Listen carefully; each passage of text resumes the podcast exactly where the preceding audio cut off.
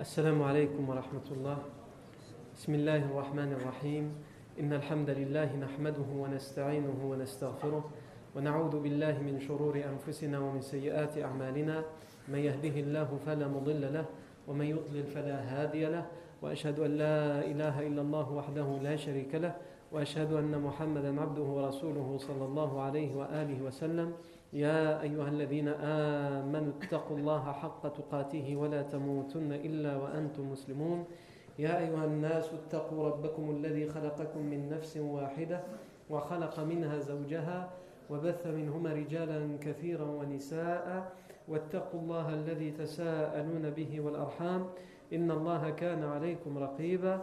يا أيها الذين آمنوا اتقوا الله وقولوا قولا سديدا. يصلح لكم أعمالكم ويغفر لكم ذنوبكم. ومن يطع الله ورسوله فقد فاز فوزا عظيما. أما بعد فإن أصدق الحديث كتاب الله تعالى وخير الهدي هدي سيدنا محمد صلى الله عليه وسلم وشر الأمور محدثاتها وكل محدثة بدعة وكل بدعة ضلالة وكل ضلالة في النار. أجارني الله وإياكم من النار ثم أما بعد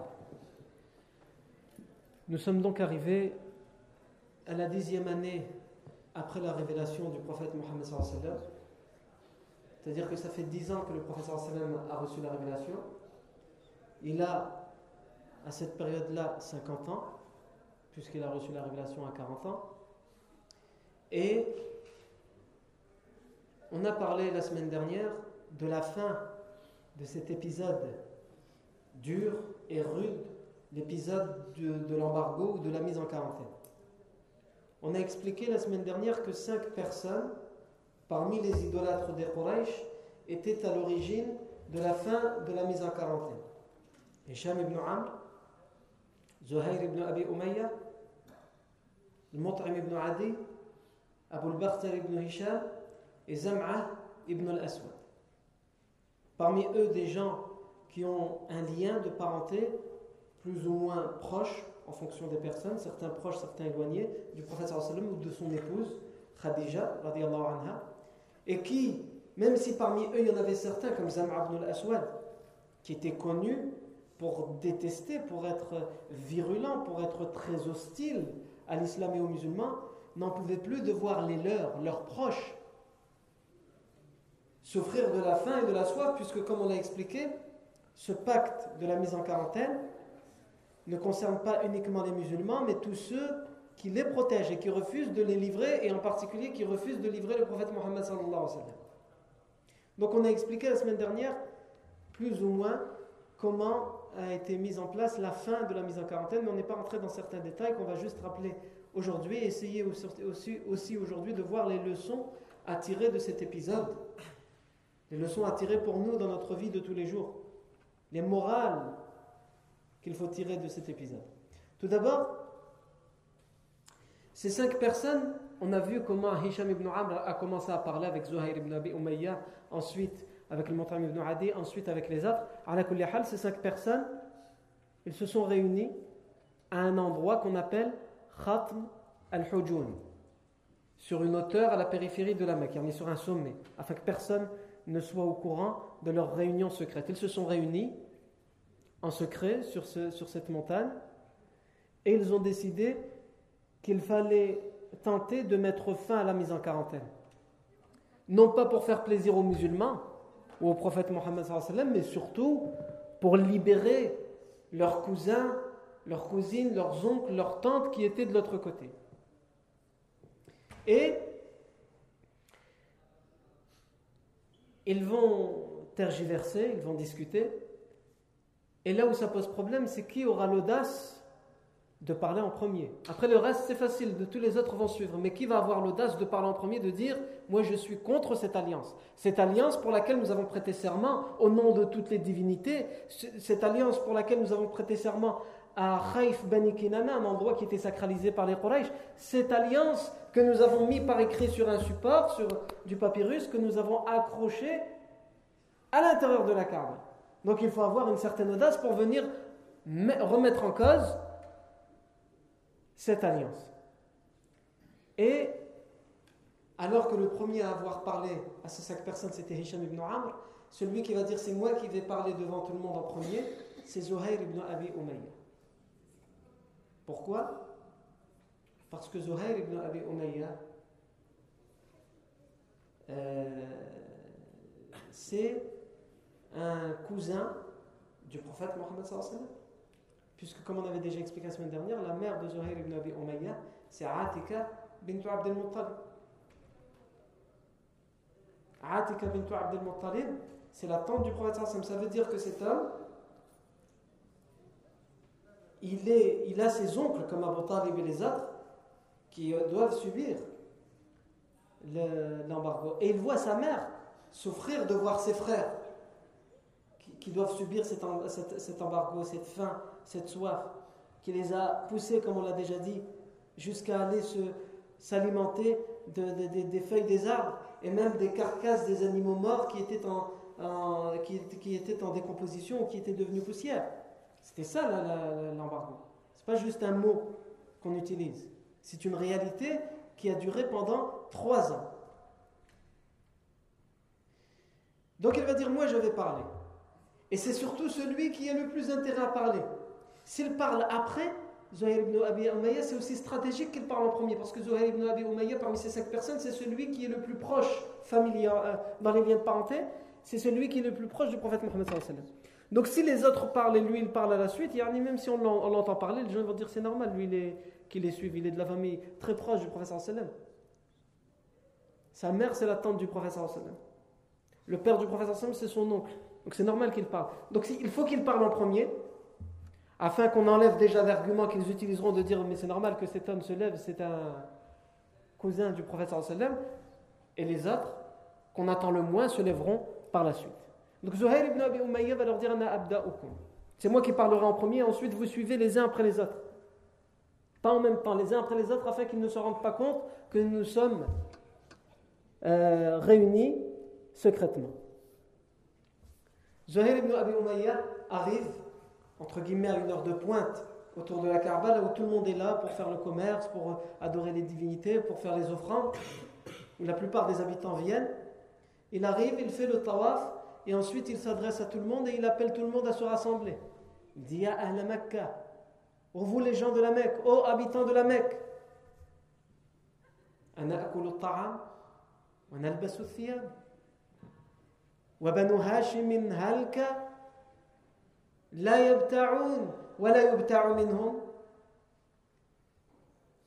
Osons-nous manger, boire, nous vêtir convenablement pendant que la tribu des Bani Hashim, donc il ne dit pas le prophète Mohammed, c'est pas ça qui, va, qui intéresse ici les idolâtres. Ce qui les intéresse, c'est que leur, les, des idolâtres des Bani Hashim et des Bani Abdel Muttalib sont soumis à cet embargo. Alors que les gens de Bani Hashim, la tribu de Bani Hashim, sont juste là, ils, le montrent du doigt, c'est dans le sentier d'Abu Talib où ils ont été rassemblés et ils sont mis en quarantaine. Ils sont juste là pendant que nous on égorge les bêtes ici, pendant qu'on fait la fête, pendant qu'on mange à notre faim et qu'on boit à notre soif, ils sont là en face. Et ils ne peuvent même pas commercer, acheter ce dont ils ont besoin, puisque même ça, ça fait partie des clauses de l'embargo. Ils n'ont pas le droit d'acheter ni de vendre à la Mecque. Alors il va dire Wallahi la aq'udu hatta as-sahifatu al-qati'a. Je jure par Allah que je ne m'asserai plus, que je ne m'assois pas jusqu'à ce que ce papier, ce contrat, cette alliance ne soit déchiré. Et il va l'appeler en disant. Il va la décrire en disant que c'est un papier, un contrat injuste. Al-qati'a qui découpe, qui arrache, parce qu'elle arrache les liens de parenté. Elle les a séparés de leurs propres parents, de leurs oncles, de leurs tantes, de leurs cousins pendant trois ans. Puisqu'ils n'avaient même pas le droit, c'était aussi parmi les clauses des contrats, de leur parler, de leur adresser la parole ou de leur répondre. Et là, évidemment, Abu Jahl se lève et dit Kadhabt, Wallahi la tushaq. Lui, vient, de dire, il vient de jurer par Allah qu'elle allait être déchirée, qu'il allait la déchirer. Et qu'il ne s'asserait pas jusqu'à ce qu'elle soit déchirée. Abu Jahl, à son tour, se lève tout de suite, afin qu'une révolte n'arrive pas. Et il dit Tu mens, je jure par Allah qu'elle ne sera pas déchirée. Le contraire. Toi, tu dis Wallah qu'elle va être déchirée, moi je te dis Wallah, elle ne va pas être déchirée. Ça, c'est une. Euh, comment on dit une, une habitude, une coutume idolâtre. Quelqu'un il dit Wallah que, et l'autre il va lui répondre Wallah que l'inverse. Allah. Comme on dit en Riftarnand, l'entêtement. On va voir qu'est-ce qu'il va avoir le dernier mot. Peut-être que tu as raison, mais peu importe. À partir du moment où toi tu as dit Wallah, ben moi je vais dire Wallah l'inverse. Ya Allah, Zid, Mout. Malheureusement, on voit que ce n'est pas simplement une, coutume de la Jahiliya. C'est une coutume qui est encore bien ancrée chez nous. Non. Donc il va lui dire Je jure par Allah qu'elle ne sera pas déchirée. À ce moment-là, c'est Zam ibn al-Aswad, le pire des cinq dont on a parlé, puisqu'il était connu pour son hostilité envers le prophète Mohammed. Il va se lever et va lui dire Anta akdhabu. Anta akdhabu. Wallahi ma radina hina kutibat. C'est toi qui mens le plus. Abu Jahl, il va s'adresser à Abu en disant C'est toi le plus grand menteur. Parce que je jure par Allah que jamais nous n'avons été satisfaits en réalité lorsque nous avons écrit ce papier. Même si on n'a rien dit, on n'a jamais été satisfait. Qu'est-ce qu'il veut dire par là?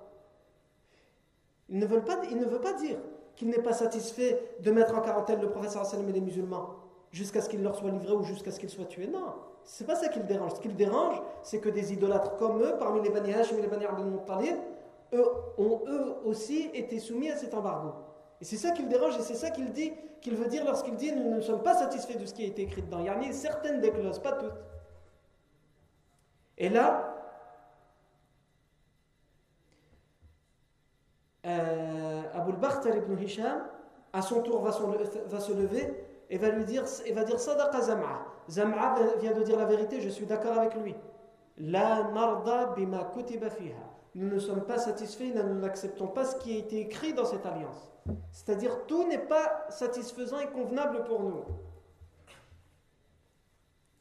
Ensuite, le Mu'im ibn Adi, le chef des Bani Naufal, comme on, l'avait déjà expliqué la semaine dernière, Al-Mu'im ibn Adi va se lever, donc lui c'est quelqu'un de très important puisqu'il est est le chef de la tribu des Bani Naufal.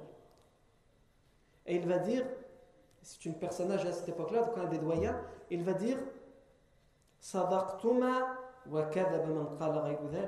Vous dites vrai, et celui qui dit autre chose, c'est-à-dire Abu Jahl, il est un menteur, il ment. C'est vous qui dites la vérité. Je suis de votre côté.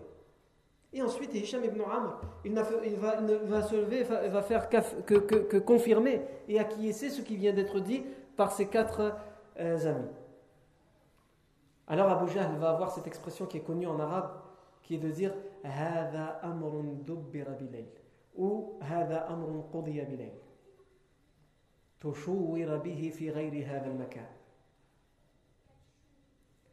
Ceci est une affaire cette expression en arabe, elle dit ceci est une affaire qui a été conclue de nuit. C'est une affaire qui a été conclue de nuit. En fait, c'est une expression pour dire vous venez, vous nous faites croire que vous n'êtes pas vu avant, alors que c'est flagrant. On voit que vous, vous êtes concerté. C'est une affaire qui a été conclue de nuit.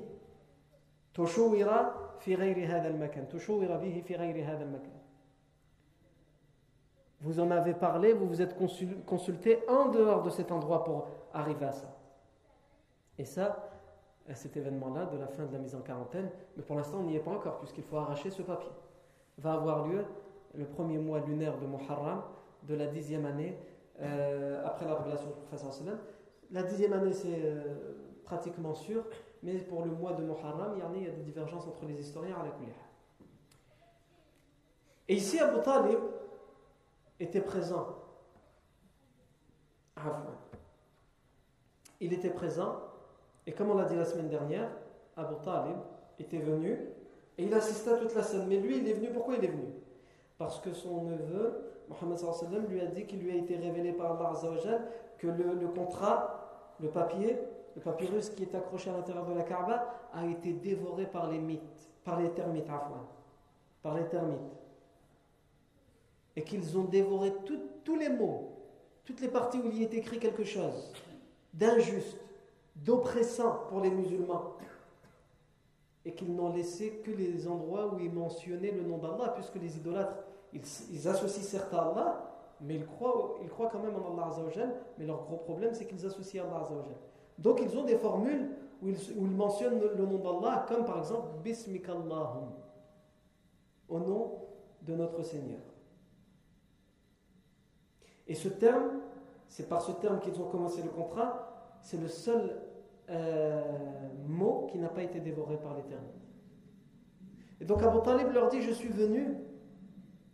Donc ici, évidemment, on est dans une scène où il y a une complication. Il y, en a, il y a cinq personnes qui disent Wallah, on va arracher cette, euh, ce, papyrus, ce contrat, cette alliance. On va l'annuler. Et on a Abu Jahl, qui est quand même quelqu'un d'important dans la Jahiliya, dans la Mecque, qui est respecté, qui dit Wallah, elle ne sera pas arrachée. Et Abu Talib a assisté à cette scène, mais lui, il était venu pour autre chose. Donc ça tombe bien qu'il y a cette scène, puisqu'il va se lever, il va dire Moi, j'ai un meilleur moyen de vous euh, départager. Mon neveu m'a informé qu'un miracle est arrivé à, cette, euh, à, à ce contrat, que le châtiment d'Allah, d'une certaine manière, un signe d'Allah, s'est abattu sur votre injustice. C'est-à-dire, mon neveu qui n'a pas accès à la Kaaba, comme vous, vous n'y avez pas accès, puisque c'était que des privilégiés, même au temps de la Jahiliya, et a des rares moments de l'année qui entraient dans la Kaaba.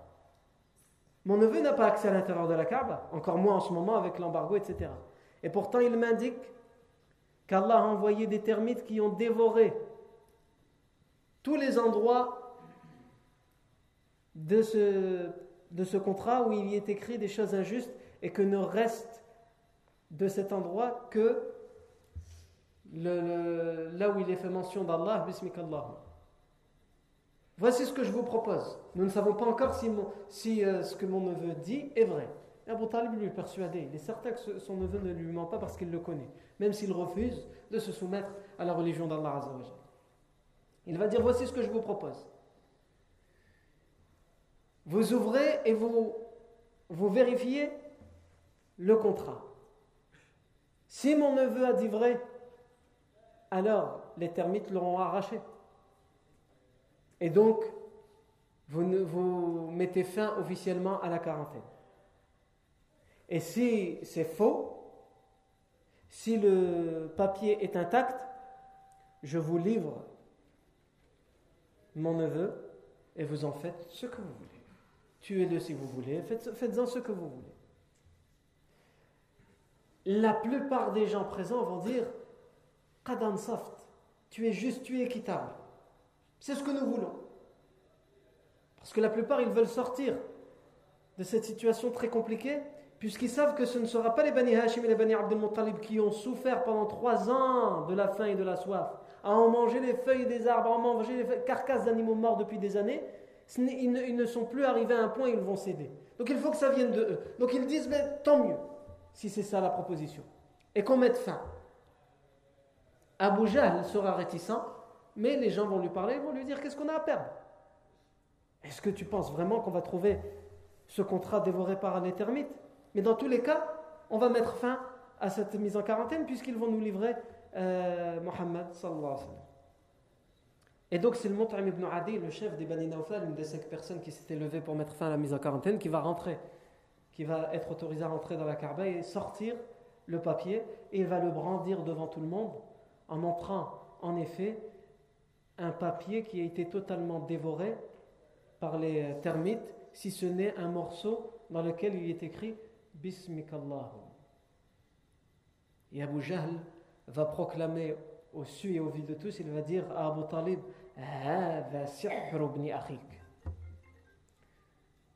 Ceci et la sorcellerie de ton neveu. Il a ensorcelé le papier. Parce ne peut pas dire il est rentré ou il a envoyé quelqu'un, c'est impossible. Donc c'est de la sorcellerie, parce qu'il faut une explication. Mais comme ils ne peuvent pas revenir en arrière, c'est la fin officielle de la mise en quarantaine. Et les Bani Hashim et les Bani Abdel Muttalib peuvent, peuvent enfin revenir vivre parmi les et euh, et réavoir une véritable vie sociale, puisqu'il n'avait plus de vie sociale. Ils étaient entre eux, reclus, pas le droit de se marier avec eux, pas le droit de parler avec eux, pas le droit de leur adresser la parole, pas le droit de commercer avec eux, etc. etc. Et enfin, ils vont revenir. Et avant de passer à autre chose, ici, il est important de tirer les leçons qu'il y a à tirer de cet événement. Et avant de tirer les leçons, il y a une chose qu'on doit, doit dire avant ça, c'est que dans cet événement, il y a un miracle, il y a un signe d'Allah. Les termites. Les termites qui ont dévoré. Abu Talib les a informés de quelque chose qu'ils n'auraient pas pu savoir sans révélation. Et eux-mêmes, les seuls privilégiés qui avaient accès à la Kaaba à de rares moments de l'année, et les rares privilégiés qui, y avaient accès, eux-mêmes, ils auraient dû le savoir avant Abu Talib, si c'était le cas que des termites étaient rentrés et qu'ils avaient commencé à dévorer cette feuille. Donc c'est un miracle, sans aucun doute. C'est un signe qu'Allah envoie à ces gens qui sont entêtés. Parce qu'Allah envoie toujours des signes à l'humanité afin qu'ils se soumettent à sa parole, afin qu'ils se soumettent à son commandement. Mais les gens refusent de, réfléchir.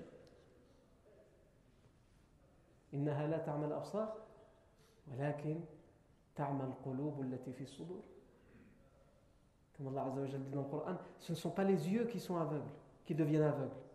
Vous allez me dire, si, il y a des gens, on sait, ils sont aveugles, ils ont un problème aux yeux, c'est un problème qu'on appelle une ultra-conjonctivite. Comprends la métaphore. Ce ne sont pas les yeux qui sont aveugles, quand bien même tu vois, tu as 10 sur 10 quand tu vas chez l'ophtalmo. Ce n'est pas ça qui compte. Est-ce que tu vois ce qu'Allah te demande de voir? Est-ce que tu vois ce qu'Allah a mis autour de toi? Et en vous-même, Allah Azza wa en vous-même, il a mis des signes. Ne les voyez-vous donc pas? Si tu ne les vois pas, tu es aveugle. Et Allah Azza wa dit ce ne sont pas les yeux qui, qui deviennent aveugles, mais les cœurs qui sont dans les torses, dans les poitrines, qui deviennent aveugles. Il y a, des choses qu'on ne peut voir qu'avec le cœur. Ces choses qui amènent à la foi, elles ne sont pas perceptibles à travers nos yeux, mais à travers notre cœur. Et si notre cœur est aveugle, alors rien n'y fait. Tu peux avoir 10 sur 10 chez l'ophtalmo, tu es quelqu'un d'aveugle. Plus aveugle que celui qui doit avoir une canne euh, et qui ne voit rien et qui, doit, qui, qui lit avec l'écriture braille, etc. Tu es bien plus aveugle que lui. Parce que c'est ton cœur qui est scellé, c'est ton cœur qui est aveugle.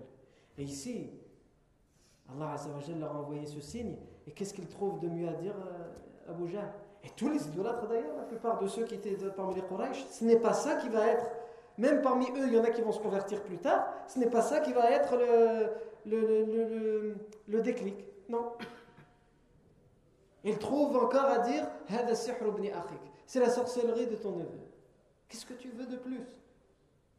Tu veux un signe, le voilà. Il dit non, c'est la sorcellerie de ton neveu, ça. Mais ce n'est pas le seul miracle, ça c'est le miracle flagrant. Mais il y a beaucoup de miracles dans cet épisode.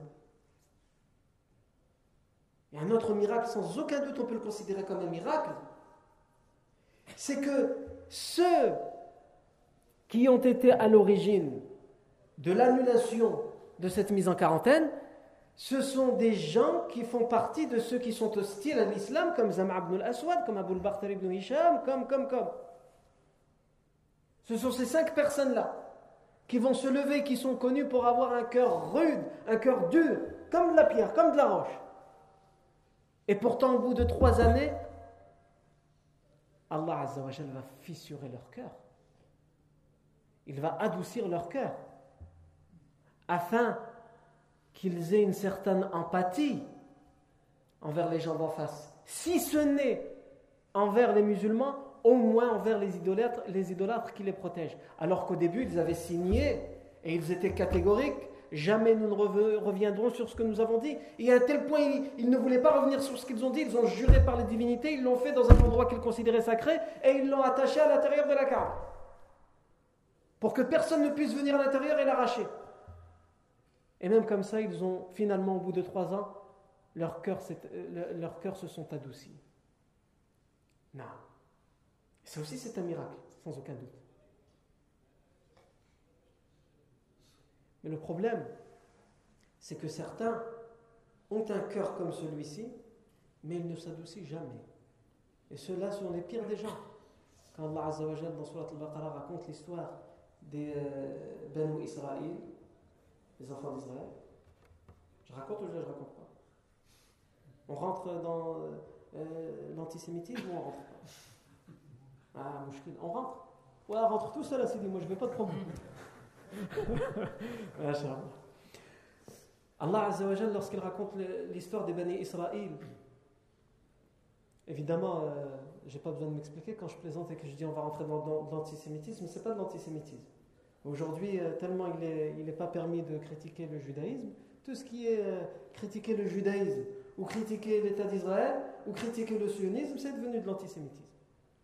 Tu n'as pas le droit. De faire un regard de travers à une kippa par exemple. Ah, wow, wow, wow, ce que tu risques. Fais attention. Non.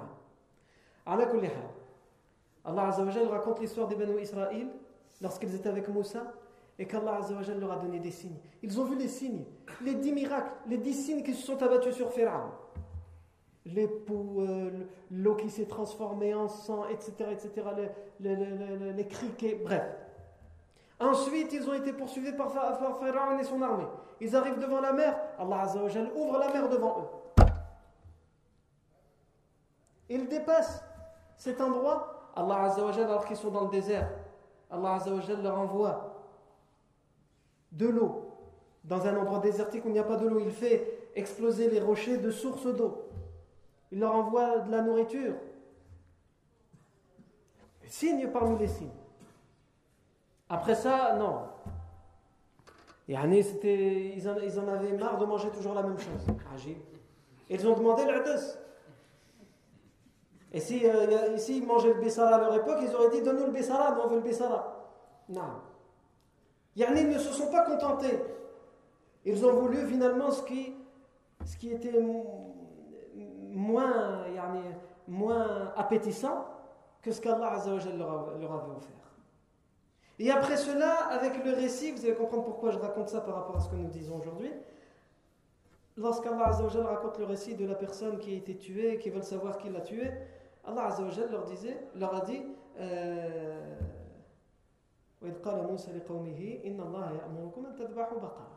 Moussa dit à son peuple Allah vous ordonne de dégorger une vache. Tu as vu des miracles, des signes. Allah donne un ordre. Hein? Tu veux savoir qui a tué Allah t'a dit fais un sabab. C'est quoi le sabab? Égorge une vache.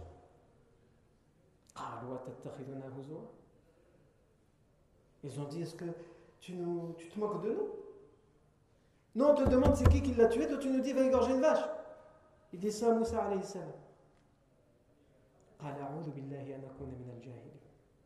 Je demande protection à Allah de faire partie des ignorants. Vous me demandez quelque chose et je, me moquerai de vous. Je vous donne l'ordre d'Allah, subhanallah. Je dis, d'accord, mais le problème c'est que. Euh,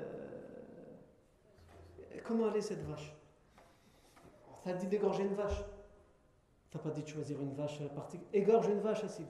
Non, on veut savoir comment aller. Tu veux savoir comment aller Aller de telle sorte, elle est vierge, etc. Euh, oui, mais la couleur. On a besoin de savoir la couleur. Si elle est jeune, yallah. Tu ne peux pas la rater, elle est jeune. Va, va, va, va, chercher dans, les dans le troupeau de vaches, tu vas trouver une vache jeune. Non, non, vraiment, là, non, on n'y arrive pas. Il faut qu'on sache vraiment exactement comment elle est, et là, ce sera bon. Après toutes les, tous les descriptifs qu'Allah leur a donnés, et ils vont égorger la vache. Après avoir raconté ce récit, qu'est-ce qu'Allah dit? Après tout cela, après qu'ils ont eu la réponse à leur question, qui a tué l'homme parmi les Banu Israël Qu'est-ce qu'il dit? Et c'est là où je veux faire le lien avec ce que nous disions tout à l'heure. Il s'adresse aux Banu Israël en disant Et ensuite vos cœurs se sont endurcis après tout cela, après tous ces signes, après tout ce que vous avez vu. Vos cœurs se sont endurcis, vos yeux ont vu, mais vos cœurs n'ont fait que se renfermer. قلوبكم من بعد ذلك فهي كالحجارة أو أشد قسوة Alors vos cœurs sont comme la pierre, comme la roche, et en vérité bien pire que la roche. Naam, vos cœurs sont pires que la roche. Pourquoi Parce qu'Allah Azza wa Jalla leur dit فإن من الحجارة لما يتفجر منه الأنهار parce que parmi la roche, il y a des rochers qui explosent et qui laissent jaillir une source d'eau. Il y a de l'eau qui sort de la roche. D'apparence, c'est dur la roche, ça ne peut pas exploser. Et pourtant, ça laisse jaillir l'eau. Vous, votre cœur, il laisse rien euh, jaillir. aucune foi, rien du tout. Aucune pitié pour, pour le, reste de l'humanité, puisque vous prétendez être le peuple élu, et les autres, ce sont les goïms, c'est-à-dire ceux qui devraient, soi-disant, être à votre service. Sous vos pieds. Vous n'avez aucune pitié. Pour les gens que vous occupez en Palestine. Ouais, où est-ce que tu vas, toi Tu veux des problèmes ou quoi? Laisse-nous tranquille. je vais essayer de me, de retenir. Non. Allah Azza wa donne des exemples. Parmi, la, roche, il y a des rochers qui, explosent et qui, se fissurent et qui laissent jaillir, jaillir l'eau.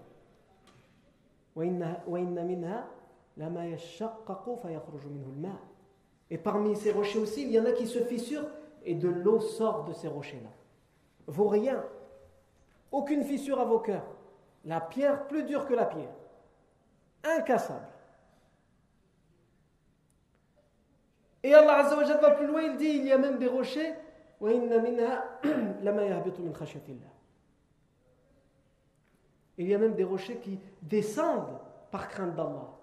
Puisque dans d'autres versets et dans des hadiths, Allah Azza wa nous dit que les rochers, que les montagnes glorifient Allah, se prosternent pour Allah. Il y a même des versions qui disent que tous les rochers, les éboulements, ce sont la façon des rochers d'adorer Allah de se prosterner pour Allah dans un, verset, Allah Azza dit si nous avions révélé ce Coran à une montagne, qu'est-ce qu'elle aurait fait? Elle se serait écroulée, elle se serait fracassée par crainte d'Allah. Et vous? Abanu Israël, et vous? Walou. Allah sur ce verset comme ça. Allah n'est pas insouciant de ce que vous faites. Quand bien même vous, vous pensez avoir atteint l'apogée, hein, vous pensez que la puissance, est de votre côté. Que vous n'avez aucun compte à rendre à personne. Ni à l'ONU, ni à personne. Que vous n'avez peur de personne. Allah n'est pas insouciant de ce que vous faites. Il enregistre. Et tôt ou tard, vous rendrez vos comptes. Non. Pour revenir à ces idolâtres, Parmi eux, comme les Abu Jahl et les Abu Lahab, il y avait ces cœurs de pierre, qu'il n'y avait aucun moyen de fissurer, et même plus dur que la pierre. Et il y avait ceux qui avaient ces cœurs de pierre, qui avaient, qui avaient une virulence, une hostilité euh, véhémente à l'encontre du prophète Mohammed. Mais leur cœur, malgré qu'ils avaient des cœurs rudes, des cœurs durs, ces cœurs se sont adoucis pour laisser échapper une certaine empathie. Et c'est ce qui a été à l'origine, à l'origine de la fin de la mise en quarantaine. Et c'est d'ailleurs la première leçon à tirer parmi les leçons à tirer de cet épisode, c'est que mettez-vous à la place des musulmans qui sont mis en quarantaine. Ça fait trois ans que ça dure. Ils ne trouvent rien à manger. Saad ibn Abi Waqqas, comme on l'a dit, il a expliqué qu'il est sorti une nuit, il a uriné, il entendait son urine qui, tombait, mais qui tombait sur quelque chose, ça ne tombait pas sur le sol. C'était de la nuit, la nuit, donc il ne voyait pas. Après avoir terminé, il a pris et il a trouvé hein, la peau d'un animal qui, était, qui avait décomposé depuis des années et des années, restait juste la peau qui avait séché, etc. Et il avait uriné dessus. Pour lui, c'était un trésor qu'il avait trouvé. Parce qu'il n'avait rien à manger depuis des jours et des jours. Il l'a pris, il l'a lavé, il l'a brûlé, il l'a gratté et il a dit pendant trois jours, ça m'a permis de me fortifier pendant trois jours. J'ai pu m'alimenter avec ça pendant trois jours. Subhanallah. C'est à ce point-là, c'est à ce point-là, il y a. Et donc ils sont dans une situation aussi difficile que celle-là. Et ils connaissent Abu Jahl et Abu Lahab et compagnie. Est-ce que d'une seule manière ils pouvaient se dire qu'un jour ou l'autre ça allait prendre fin? Cette histoire, sauf si, à la rigueur, ils livrent le prophète Mohammed. Non. Celui qui raisonne avec la rationalité, avec la logique, comment? Ça ne peut pas venir d'en face. Tu crois qu'Abu il va venir et dire bah, c'est tout, j'ai pitié de vous. On connaît Abu comment il est, c'est impossible. Et tous ceux qui le suivent, impossible. Donc ça ne peut venir que de nous. Mais eux, ils ont été fermes et déterminés. Ils n'ont pas lâché. Et ils n'ont jamais pu s'imaginer un jour ou l'autre que ce serait eux qui allaient céder. Et pourtant, Allah les a fait céder. Et ça, c'est une leçon à tirer. Quand lorsque tu vois que l'ennemi est nombreux, plus fort, plus puissant, et que tu commences à désespérer, ne désespère pas. Ne désespère pas. Et toute la vie du professeur regorge de ce genre de leçons. Parmi les leçons à tirer, c'est que on peut aussi voir que les idolâtres des Bani Hashim et des Bani Abdel Muttalib, qui étaient aussi soumis à l'embargo, ont été fermes et déterminés dans trois choses. Tout d'abord dans la mécréance. On ne peut pas leur enlever ça. Puisqu'ils ont protégé, ils ont soumis cet embargo, sans jamais renier leur idolâtrie. Ils, ils ne l'ont pas fait parce qu'ils étaient musulmans. Donc ils étaient fermes dans la mécréance, dans le shirk. Mais ils ont aussi été fermes dans l'obéissance à leur doyen, Abu Talib, puisque c'était leur chef, leur doyen. Quand bien même leur, leur chef leur ordonnait de subir la faim et la soif pour protéger des individus qui proclamaient une autre religion que la leur et euh, pour laquelle eux étaient hostiles d'une certaine manière, ils ont obéi au doigt et à l'œil à leur doyen, Abu Talib. Quelles qu'en soient les conséquences. Et aussi, ils ont été fermes et déterminés dans le fait de vouloir protéger le prophète Mohammed et les musulmans.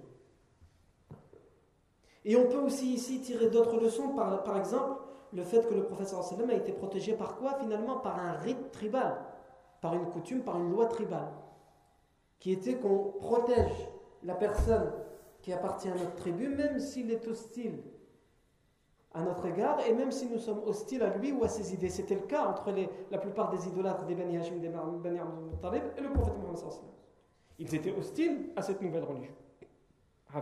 Et aux idées et à son message. Mais il y avait un rite qu'ils devaient eux respecter, c'était protéger la, personne de la tribu. Quelles que soient ses idées, ils doivent le protéger. Agib. Et le professeur sallam, entre guillemets, et les musulmans ont profité de leur protection à travers ce rite, à, travers cette loi. Et ça, ça nous concerne nous. Certes, nous ne vivons pas dans un pays, euh, entre guillemets, qui euh, pratique les lois d'Allah Azzawajal. Mais bien des lois vont en faveur de l'islam et des musulmans. Et ce n'est pas parce que cette loi finalement n'a pas été édité par Allah Azzawajal que le musulman n'a pas le droit d'en profiter, comme on le voit à travers ce récit. Non. Surtout lorsque la loi va en faveur de la da'wah, c'est ça de, que je parle, hein, surtout. il y en a qui vont entendre ça, ils vont dire Ouais, ben, j'ai trouvé une astuce dans les lois, je peux avoir 10 000 euros ou 15 000 euros. Si c'est ton intérêt personnel, moi je ne parle pas de ça.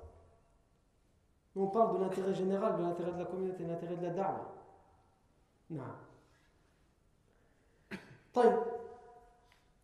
Aussi, dans ces cinq idolâtres, chez ces cinq idolâtres qui se sont levés pour mettre un terme à cette mise en quarantaine, on voit aussi chez eux, dans leur position, dans leur posture, il y a des leçons à tirer. C'est-à-dire que chez nos ennemis, où d'apparence on sait que ce sont des gens rudes, des gens durs, ne désespère pas et parle, prêche la bonne parole. Parce que ces cinq idolâtres qui étaient connus pour avoir le cœur rude, pour n'avoir aucune empathie pour les musulmans, leur cœur a fini par s'adoucir en voyant dans quelle situation étaient les musulmans. Et aussi, il faut tirer la leçon de la position d'Abu Lahab, qui appartient au Bani, Bani Hashim et au Bani Abdul Muttalib, qui était l'oncle du prophète Mohammed et qui était la seule exception dans toute la tribu des Bani Hashim et Bani Abdul Muttalib à s'allier avec les autres et à signer le pacte de l'embargo. Il y a des leçons à tirer. Et ça s'est répété à travers l'histoire jusqu'à aujourd'hui. Que quelquefois, et même à de nombreuses reprises, ceux qui causent le plus de tort à l'islam sont à l'intérieur de la communauté. Sont les gens les plus proches.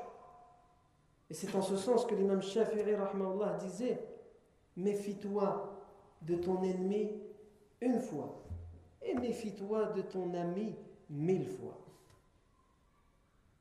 Parce que s'il se retourne contre toi, ton ami, tu lui avais fait confiance, donc il connaît tout de toi.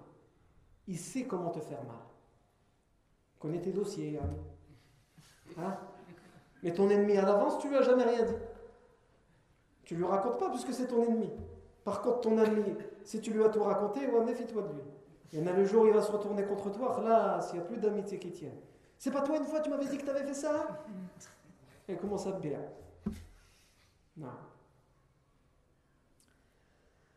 Non. Évidemment, ça c'est juste. Euh, ça n'a aucun sens, c'est enfantin. Mais je parle à l'échelle de la da'wah. Bien, bien nombreux sont ceux qui causent du tort à la da'wah au nom de la da'wah. Regardez ici en France. Ceux qui prétendent parler au nom de l'islam et des musulmans. Que ce soit euh, euh, Charles Rumi ou Charles. Comment il s'appelle? Charles, Charles ou de le pseudo-imam de Drancy, ou alors d'autres personnes qui viennent parler au nom de l'islam et des musulmans, mais en vérité qui attaquent l'islam, sous prétexte qu'ils attaquent juste l'extrémisme musulman, parce qu'il faut mettre des beaux mots pour dire que nous, on est les gens du bon côté. Non. Et en réalité, ce sont eux qui font du tort, et leur objectif, c'est de faire du tort à l'islam. Comme le faux journaliste euh, Sifawi, je ne prononcerai pas son prénom parce qu'il ne mérite pas de le porter, il prétend faire un travail de journaliste contre les extrémistes. En vérité, il fait un travail, il, s'attaque à l'islam. Il s'attaque à l'islam. Sous prétexte de, de temps en temps faire du mal aux extrêmes, aux extrémistes, c'est à, l'islam qu'ils veulent faire du tort. Et ce sont des gens qui prétendent le faire au nom de l'islam. Non. Ça aussi une leçon à tirer. Et aussi, on voit ici l'obéissance des compagnons, l'obéissance qu'ils avaient pour le prophète Mohammed. Il ne faut pas oublier que quand on parle de cette période dure de l'embargo, je ne vous rappelle pas les détails qu'on a assez rappelés. Comment c'était difficile cet embargo? Que ceux qui devaient subir cet embargo, il y avait des gens comme Omar ibn al-Khattab. Ce n'étaient pas tous des, des compagnons qui n'avaient, entre guillemets, pas une force et une puissance et un respect de l'autre côté des, ennemis, des ennemis qui les respectaient, comme par exemple Bilal, etc. Non, ce n'était pas que des compagnons comme ça. Il y avait Omar ibn Khattab, il y avait Hamza.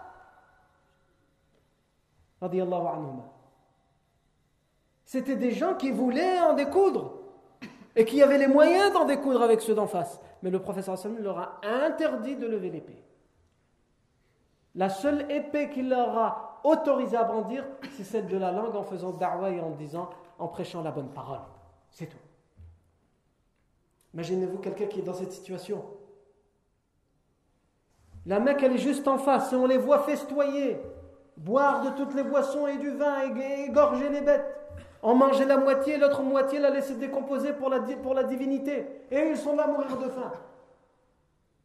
Pendant trois ans, ils n'ont pas levé le doigt alors qu'ils auraient pu. Pourquoi? Parce que le professeur Hassan leur a ordonné de ne pas lever le doigt. Et ils ne l'ont pas levé. Et ça, c'est quelque chose qui nous manque beaucoup. Lorsqu'on a désigné un chef, un leader, qu'il nous donne un ordre. Au début, tout le monde est d'accord. Ouais, on le désigne. Pas de problème. Hein, s'il dit quelque chose, ouais, t'inquiète pas, moi, tout ce qu'il va dire, ça m'a Et dès qu'il commence à dire quelque chose qui ne, qui ne va pas avec ma façon de penser, là, c'est fini. Je fais partie des, des émeutiers, des, des opposants, à un tel point que je ne connais pas, à ma connaissance en tout cas, ça n'existe pas, je ne connais pas toutes les mosquées, mais je n'ai jamais visité une mosquée en France où il n'y a pas de problème à l'intérieur. Entre d'une part ceux qui, sont, qui ont l'autorité dans la mosquée et euh, un certain groupe d'opposants. Ça n'existe pas. Pourquoi? Parce que non, on n'est pas d'accord. Regarde là.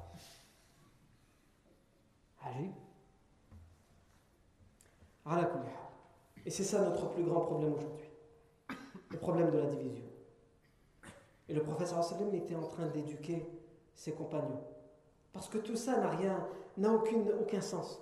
Le fait de souffrir de faim et de soif, finalement, ce n'est pas grave.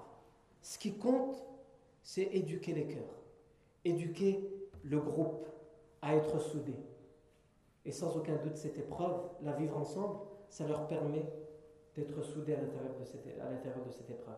à condition qu'on obéisse au même homme et aux mêmes ordres. Et ça a été leur cas. Et aussi la leçon à tirer, c'est que le prophète sallam aurait pu, aurait pu dire aux compagnons, trop, c'est trop. Nous aussi on peut se battre, nous, aussi on peut se défendre, et en plus on a des idolâtres de notre côté, des tribus, idolâtres de notre côté. Prenons les armes, aux armes citoyens. Mais non, le prophète Mohammed il va éduquer. Le temps des armes n'est pas venu. Pourquoi? Parce que l'islam n'appelle pas aux armes pour les armes. L'islam n'appelle pas aux armes pour toi, parce que toi, tu as, été victime d'une grave injustice et tu n'es pas d'accord, alors tu vas lever, tu vas prendre ton épée. Non. Ça, ça veut dire que tu es passionné par un intérêt, tu n'es plus neutre. Ce n'est pas pour l'intérêt général. Le professeur Hassan leur apprend à souffrir et à subir. Il leur apprend la patience et l'endurance. Et plus tard, lorsqu'il leur autorisera à prendre les armes, c'est pour l'intérêt général, pour défendre les plus faibles qui sont attaqués. Pas pour toi, pour les autres. Moi, pas de problème. Moi, j'ai appris à patienter. Moi, j'ai été éduqué dans l'endurance et la patience à travers l'embargo. Et apprendre la patience, c'est ça. Tu peux prendre un livre qui s'intitule La patience, dans lequel pendant 500 pages on te parle de la patience, des exemples de gens patients, etc. Quand tu auras fini de le lire, ça n'aura pas fait de toi quelqu'un de patient, si ce n'est que tu auras patienté à lire tout le livre.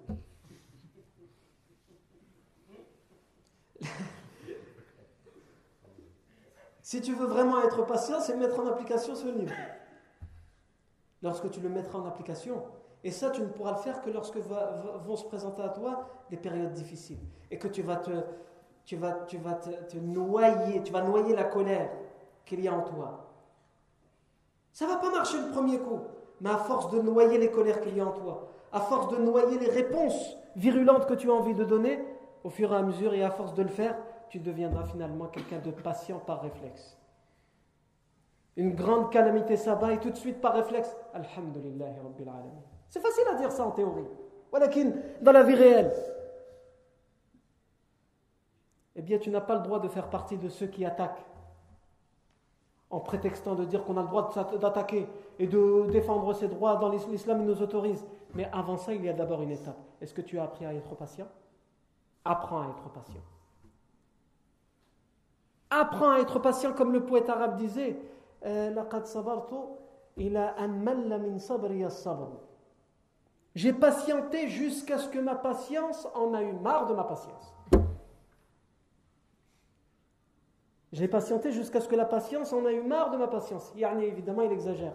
Mais c'est pour dire que la vraie patience, c'est lorsque tu es là et tu dis Ah, moi je suis quelqu'un de patient, mais là, il ne faut pas exagérer. Ben, c'est justement là que ta patience, elle commence. Et lorsque tu te seras éduqué à faire ça, tout le reste, tout ce que tu feras, tu pourras prétendre que même si tu prends les armes, même si tu es virulent, même si tu te mets en colère, tu l'as fait pour un intérêt plus haut que le tien, que, ton intérêt personnel. Tant que tu n'auras pas passé cette étape, tu ne pourras pas le prétendre. Et le professeur Hassan a besoin de compagnons d'hommes qui seront à cette hauteur-là, et c'est pour ça qu'il les éduque comme ça. Les autres leçons à tirer de cet événement, c'est que le prophète sallam n'oublie pas. N'oublie pas l'histoire. Tout comme nous, nous ne devons pas oublier l'histoire, et c'est pour ça que nous la racontons ici tous les vendredis soirs. Puisqu'on avait expliqué que pendant les pèlerinages que le professeur Sim va faire bien des années plus tard, il prendra toujours un, certain temps, un certain moment pour s'arrêter à l'endroit qui s'appelle Khaif Bani Kinana. Là où justement a été signée cette alliance d'injustice, cette alliance qui les a mis en quarantaine. Il s'arrêtait là quelques instants. Pourquoi? Pour se rappeler que tout n'a pas été facile, même si à ce moment-là le professeur Sam avait libéré la Mecque, que toutes les tribus arabes venaient avec, à, lui par dizaines de délégations pour se convertir et pour euh, prêter serment d'allégeance au professeur sallam, tout n'a pas toujours été facile. Je me rappelle d'où je viens. Alors toi aussi, rappelle-toi d'où tu viens.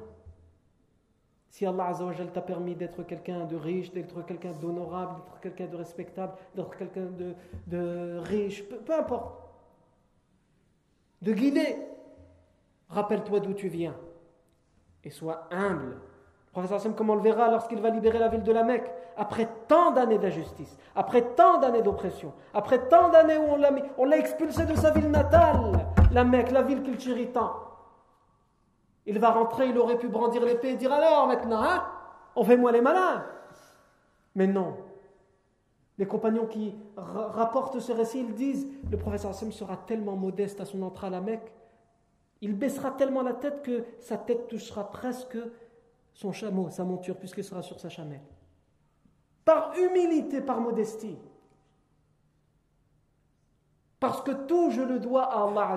Je n'y suis pour rien. Et même si j'ai fait un quelconque bien, c'est en réalité parce qu'Allah me l'a permis et il m'a choisi, donc je dois encore plus être reconnaissant, encore être plus reconnaissant et plus humble encore. Non. Donc le prophète Sam s'arrête à Bani Kinana pour se rappeler de ce qui s'était passé là. Pour savoir que, pour se rappeler et rappeler à ses compagnons que tout n'a pas été facile. Rappelez-vous comment on était avant. Lorsque nous devions manger les feuilles des arbres, lorsque nous entendions nos femmes et nos enfants hurler de faim et de soif. Parmi les leçons à tirer, c'est que le musulman doit toujours être prêt à ce genre d'événements. Ah, Alhamdulillah, tout va bien pour nous. Hein. On mange à notre faim, on boit à notre soif. On a du mal à s'imaginer que du jour au lendemain, on pourrait tout perdre. Regardez autour de vous. Regardez autour de vous. La Syrie. Sans euh, rentrer dans le débat, ont-ils eu raison, ont-ils eu tort, c'est un autre débat. C'est parce que c'est pas sur ça que je vais mettre le point. La Syrie, avant les émeutes, si on, met de côté l'injustice et l'oppression qu'ils devaient subir, si on compare à maintenant, les gens vivaient tranquillement. Je mets bien des guillemets parce que ce n'est pas facile de vivre euh, sans liberté, de vivre dans l'oppression, dans la torture. Et je ne suis pas en train, à travers mes termes, de dire qu'ils ont eu tort. Ça, c'est un autre débat encore une fois. Mais ce que je veux, je faire une comparaison pour vous dire qu'ils vivaient relativement bien par rapport à aujourd'hui. Et du jour au lendemain, les riches sont devenus pauvres. Les riches sont devenus pauvres.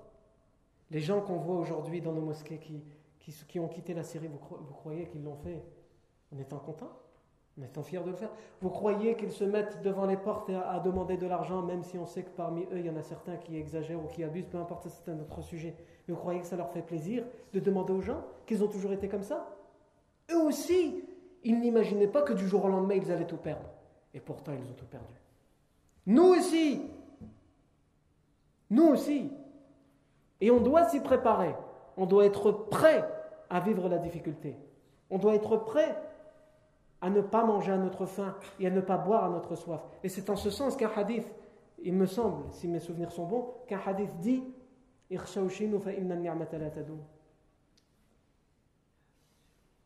Vivez du peu, parce que le bienfait ne, ne dure pas tout le temps.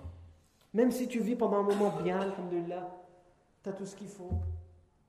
Hein?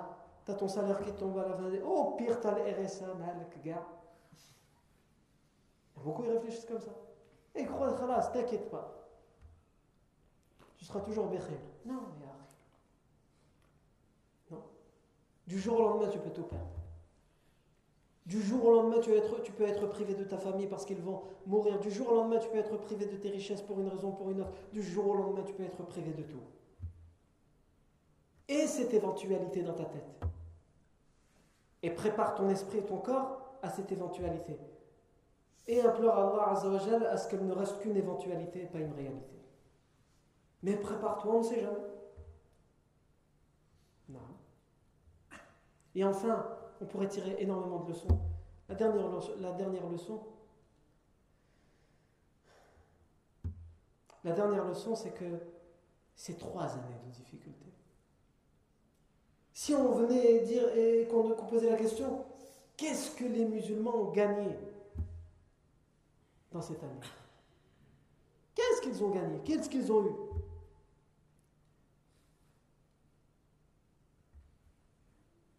Ne vous méprenez pas. Les conséquences positives, extrêmement positives pour la da'wah, sont innombrables grâce, entre guillemets, à travers cet épisode. Les tribus arabes venaient à travers les, commerces. Ils venaient pour le pèlerinage. Et ils avaient connaissance. Alors qu'auparavant, les musulmans devaient se cacher, ils faisaient leur da'wah en secret, ils avaient connaissance que là, dans cet endroit, il y a, une, il y a deux tribus à qui on fait subir l'embargo. Puisqu'on les prévenait quand ils venaient pour, le, pour commercer. Vous vous rappelez, on avait dit que Abu, euh, Abu, Lahab, Abu Lahab, leur disait augmentez les prix. Puisque eux, étant donné qu'ils venaient d'autres tribus, ça ne faisait pas partie des clauses du contrat, ils pouvaient leur vendre. Ils disaient augmentez les prix pour ces gens, ce sont des apostats, des renégats, ils ont quitté notre religion. Afin qu'ils ne puissent rien acheter, et en effet, ils ne pouvaient rien leur, acheter parce que pour eux, ils augmentaient les prix. Donc ces gens-là, ils ont eu connaissance de cette darwa d'une manière ou d'une autre. Ils ont commencé à s'intéresser, à poser des questions. Mais pourquoi on leur fait subir ça? Et s'ils sont si mauvais que ça, pourquoi il y a des gens qu'on connaît, comme Abu Talib, qui est respecté dans toute la péninsule arabique, qui est lui idolâtre, et des gens parmi eux qui sont idolâtres et à qui on fait aussi subir ça? Donc ça fait poser des questions. Et ça aura des effets positifs puisqu'il va y avoir de nombreuses conversions à travers cet épisode. Allah Azzawajal va faire en sorte que cet épisode va propager d'une certaine manière, à petite échelle, pas à grande échelle, mais quand même, à mais quand même propager à petite échelle, la da'wah dans d'autres tribus. Alors que là, la da'wah était cloisonnée à la Mecque. Mais comment? Est-ce qu'on a des exemples de tribus ou de conversions extérieures pendant cette période? Je dis oui. Donne-nous un exemple. Tu verras la semaine prochaine, Inch'Allah. بارك الله فيكم pour votre attention سبحانك اللهم وبحمدك أشهد أن لا إله إلا أنت نستغفرك ونتوب إليك.